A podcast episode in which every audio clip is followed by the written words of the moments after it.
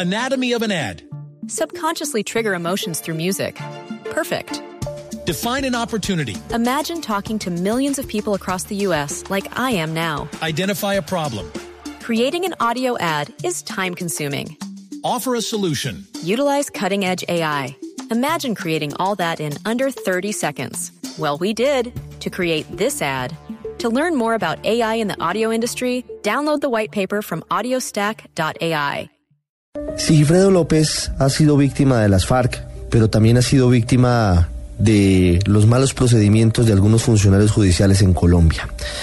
Él fue secuestrado en la Asamblea del Valle del Cauca junto con sus compañeros y fue el único sobreviviente de la triste, de la terrible situación en la que fueron masacrados por las FARC los 11 diputados en el año 2007.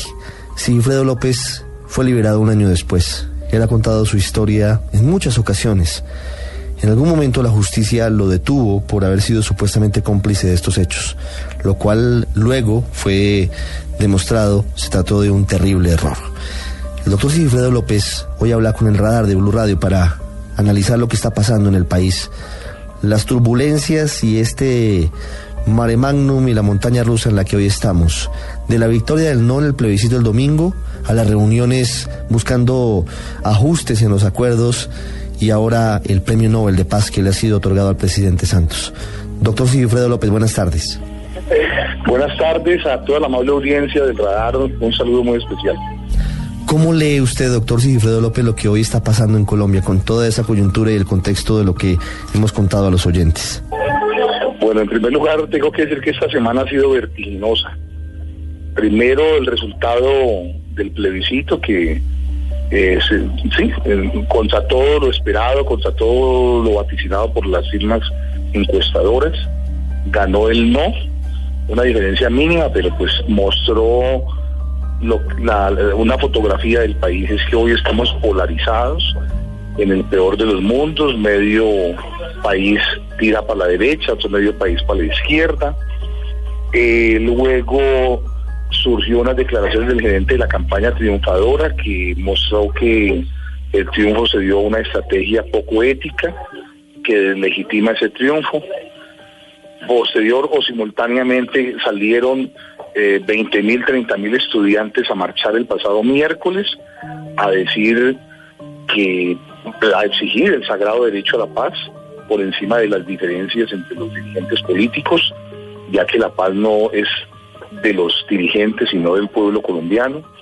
Y hoy la grata noticia de, del plebiscito, del, del, premio Nobel otorgado al presidente Juan Manuel Santos eh, como premio a su esfuerzo, a su perseverancia en la búsqueda para terminar un conflicto que nos ha causado muchísimos daños, que ha destrozado vidas de centenares y miles de familias, eh, y que hoy ya el país está respirando mm, un ambiente de unidad, así lo siento.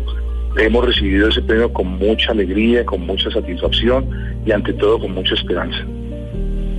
El futuro, lo que viene para las próximas semanas y los próximos días, doctor Sigifredo López, ¿cómo lo ve a la luz de todo esto que está ocurriendo?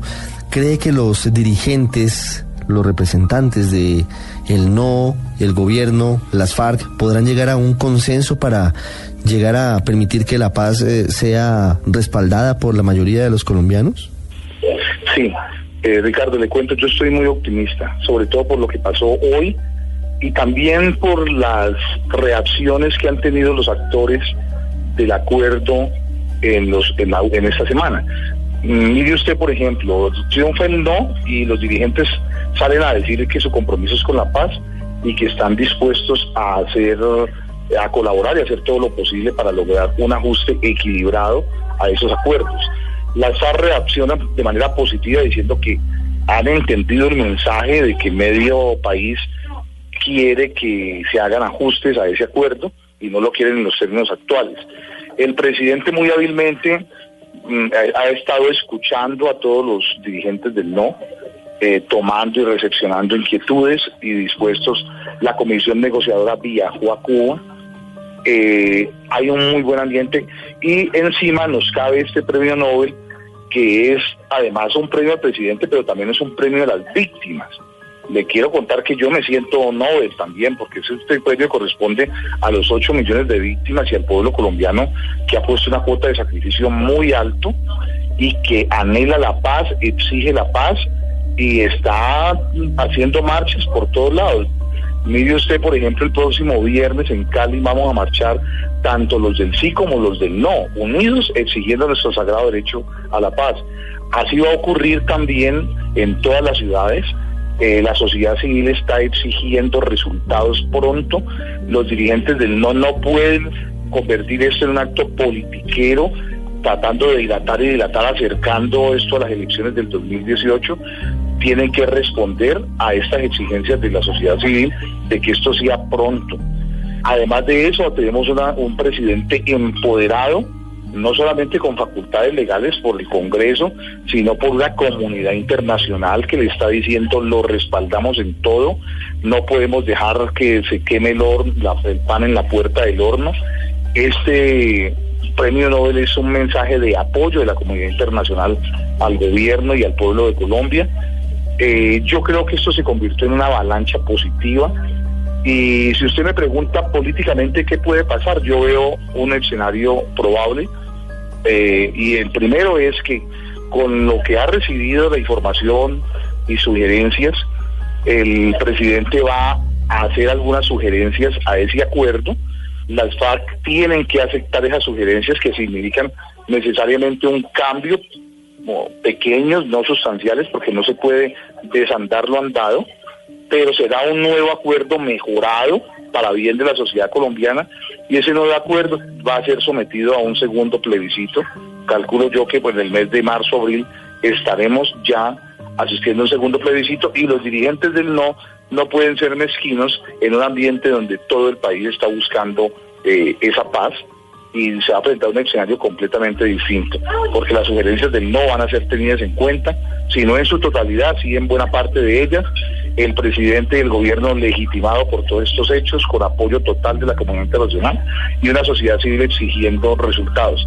De modo pues que yo estoy muy esperanzado con lo que pueda pasar, estoy completamente convencido que esto eh, va a acelerar el acuerdo también con el Ejército de Liberación Nacional y que en menos de un año estarán desarmadas las dos guerrillas eh, históricas que tanto daño le han hecho al pueblo colombiano. Es Sigifredo López, una de las víctimas de las FARC y hoy uno de los impulsores de los acuerdos de paz con la guerrilla de las FARC. Nos da pistas de lo que puede estar ocurriendo. Iríamos a un segundo plebiscito en marzo o abril del año entrante. Doctor Sigifredo López, gracias por estos minutos con los oyentes de Blue Radio. A ustedes muy amables, muchísimas gracias.